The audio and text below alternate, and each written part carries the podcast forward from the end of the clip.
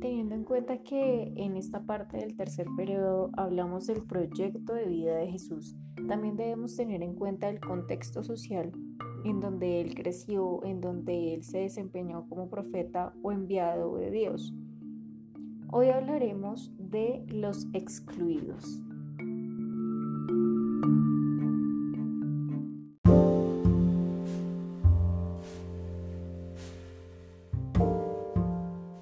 Jesús era una persona que se caracterizaba por compartir con los pecadores. Según el Antiguo Testamento, el Altísimo detesta a los pecadores. Por esa interpretación tan literal del texto, los fariseos evitaban tratarlos y los consideraban impuros.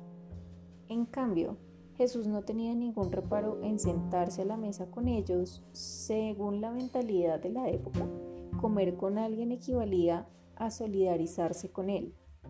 Para un oriental está claro que aceptando compartir la mesa con los pecadores, Jesús les estaba ofreciendo entrar a sus vidas la salvación y el perdón, lo cual escandalizaba profundamente a los fariseos.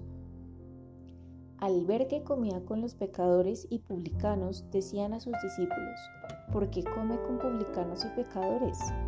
Jesús lo oyó y les dijo, no necesitan médicos los sanos, sino los enfermos. No he venido a llamar a justos, sino a los pecadores.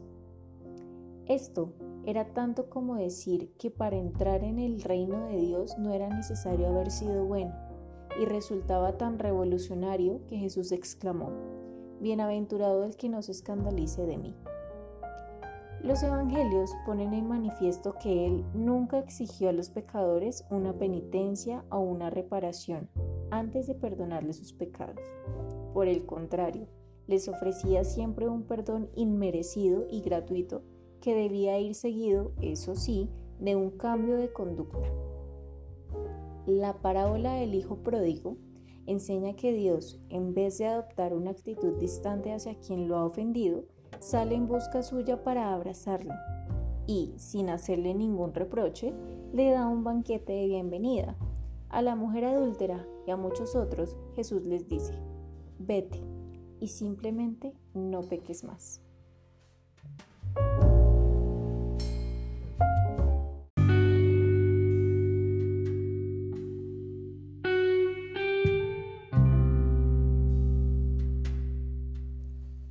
Es así como se crea un nuevo proyecto de vida. Ya en el Antiguo Testamento, Dios proponía un proyecto de vida abierto a la vida y al bien, pero siempre permitiendo que el ser humano libremente optar incluso por la muerte y el pecado. Así lo dice en el libro del Deuteronomio. Mira, hoy te pongo delante la vida y el bien, la muerte y el mal. Si obedeces los mandatos del Señor tu Dios que yo te promulgo hoy, amando al Señor, tu Dios, siguiendo sus caminos, guardando sus preceptos, mandatos y decretos, vivirás y crecerás. El Señor tu Dios te bendecirá. El plan de Dios para todas las personas y sus pueblos es que elijan la vida y por eso Jesús extiende una mano para quienes han tomado las decisiones incorrectas en la vida, pues entiende que existen segundas oportunidades y que el poder de Dios se manifiesta sobre todo en la infinita misericordia, capaz de perdonar al que erra en el camino. Solamente con la compasión se puede conseguir que el perverso, porque todos lo somos en alguna medida, cambie la actitud. Cuando el pecador se le otorga el perdón gratuito, se le dignifica nuevamente. Está en la condición anterior al momento en que su vida se consumió en el pecado, por lo que se compromete a la nueva oportunidad que se le confiere.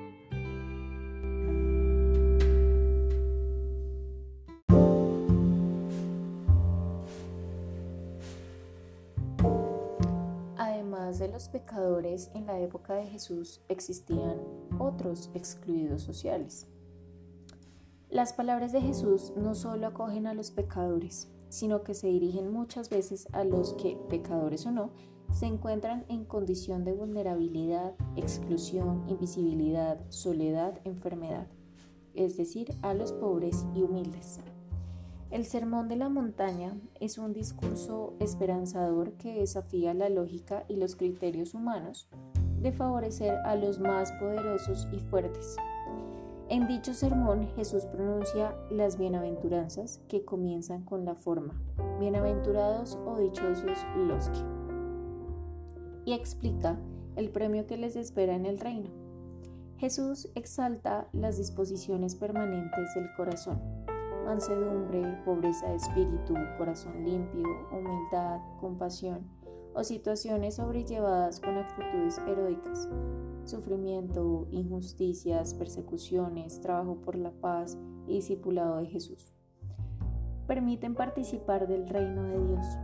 También se convierten en itinerario de la vida para los cristianos.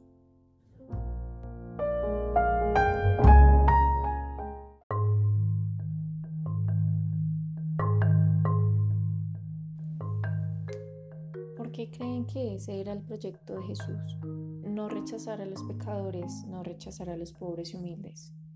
En la actualidad, ¿ese rechazo se sigue presentando a este tipo de personas? No solo desde la religión, desde la sociedad también se presenta.